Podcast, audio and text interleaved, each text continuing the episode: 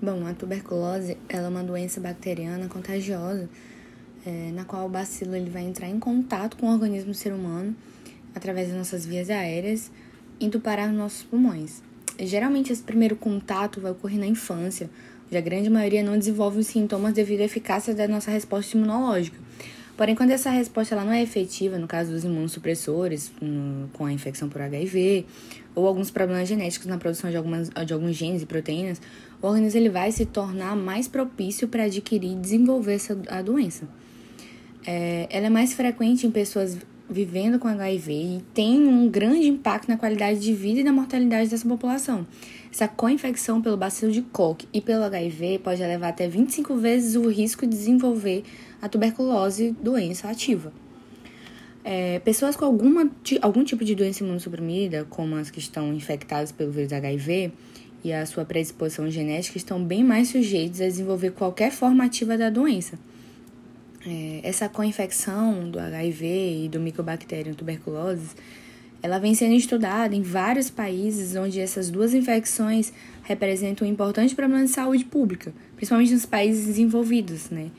É, com a negligência de, de ambas as doenças. Enfim, a infecção pelo HIV ela pode ser considerada atualmente um dos principais fatores de risco que faz com que o indivíduo com a infecção tuberculosa desenvolva a tuberculose ativa. Essa associação da, dessa co-infecção é sinérgica, interativa e recíproca. E acaba tendo um grande impacto. Nesse caso, há um aumento da viremia plasmática, ou seja, a circulação do vírus no organismo, com aprofundamento é, da imunossupressão, e por outro lado, ocorre um aumento do risco de desenvolver a tuberculose, dependendo do estágio da imunossupressão também como uma acelerada progressão da doença, especialmente no contexto de uma exposição bacilo multidroga resistente, MDR, que é a forma mais resistente do microorganismo. É, alguns estudos recentes parecem indicar que a probabilidade de um indivíduo infectado pelo HIV desenvolver uma infecção tuberculosa após a exposição do bacilo é mais alta que o indivíduo não infectado, como eu já havia falado.